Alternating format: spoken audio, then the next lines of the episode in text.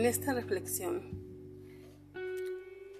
les voy a recomendar que hagan oración todos los días para que la enfermedad no llegue a nuestros hogares, no llegue a nuestras familias, no toque a nuestros descendientes, ni a nosotros mismos.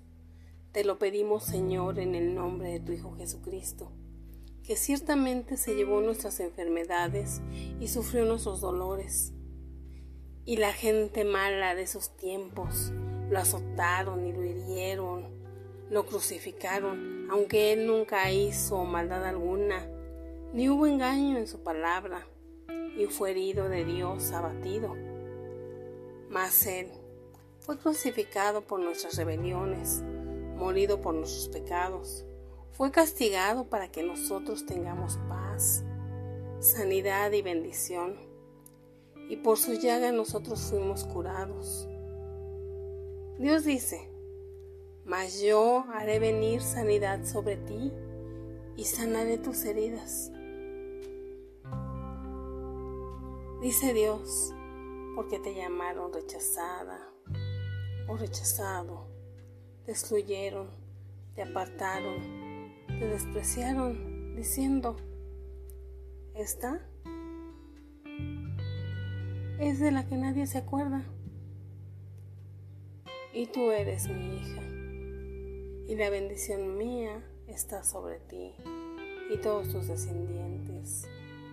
Así sea. ¿Está alguno enfermo entre ustedes? Hagan oración por él, ungiendo con aceite en el nombre del Señor. Y la oración de fe sanará al enfermo, y el Señor lo levantará. Y si hubiese cometido algún pecado, le será perdonado. Así sea, amén. A veces es difícil no enojarse, pero debemos de hacer el propósito, ya que lo único que nos deja son problemas y enfermedades. Dice Dios, ahora dejen también ustedes todas estas cosas, ira, enojo, malicia, groserías, maldición. Que de su boca no salgan palabras deshonestas, ni divinosas, obscenas o inmorales.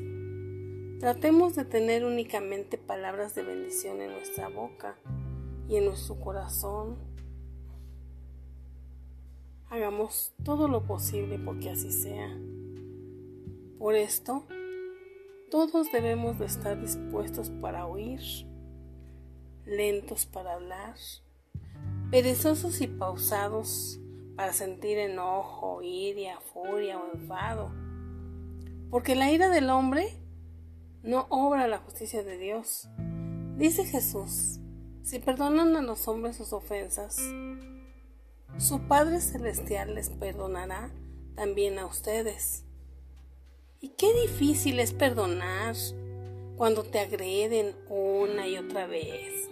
Mas sin embargo, nuestra bendición es lo más importante. No permitamos que la malicia nos contamine y nos quite nuestra bendición. La bendición de nuestro Padre Celestial es lo más importante que cualquier cosa, que cualquier ofensa.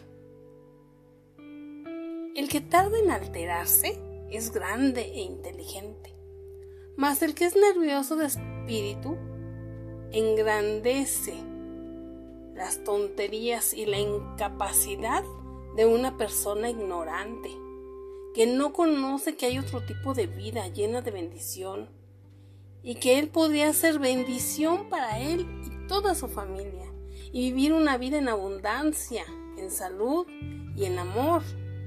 La comprensiva respuesta quita la ira y el coraje, mas la palabra ruda y agresiva hace subir el enojo y la irritación. Es mejor el que tarda en enojarse que el fuerte. Y también es mejor el que domina su espíritu que el que se enoja.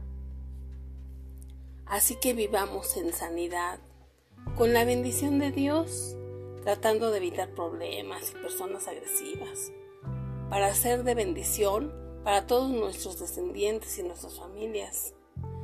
Que Dios les bendiga siempre. Amén.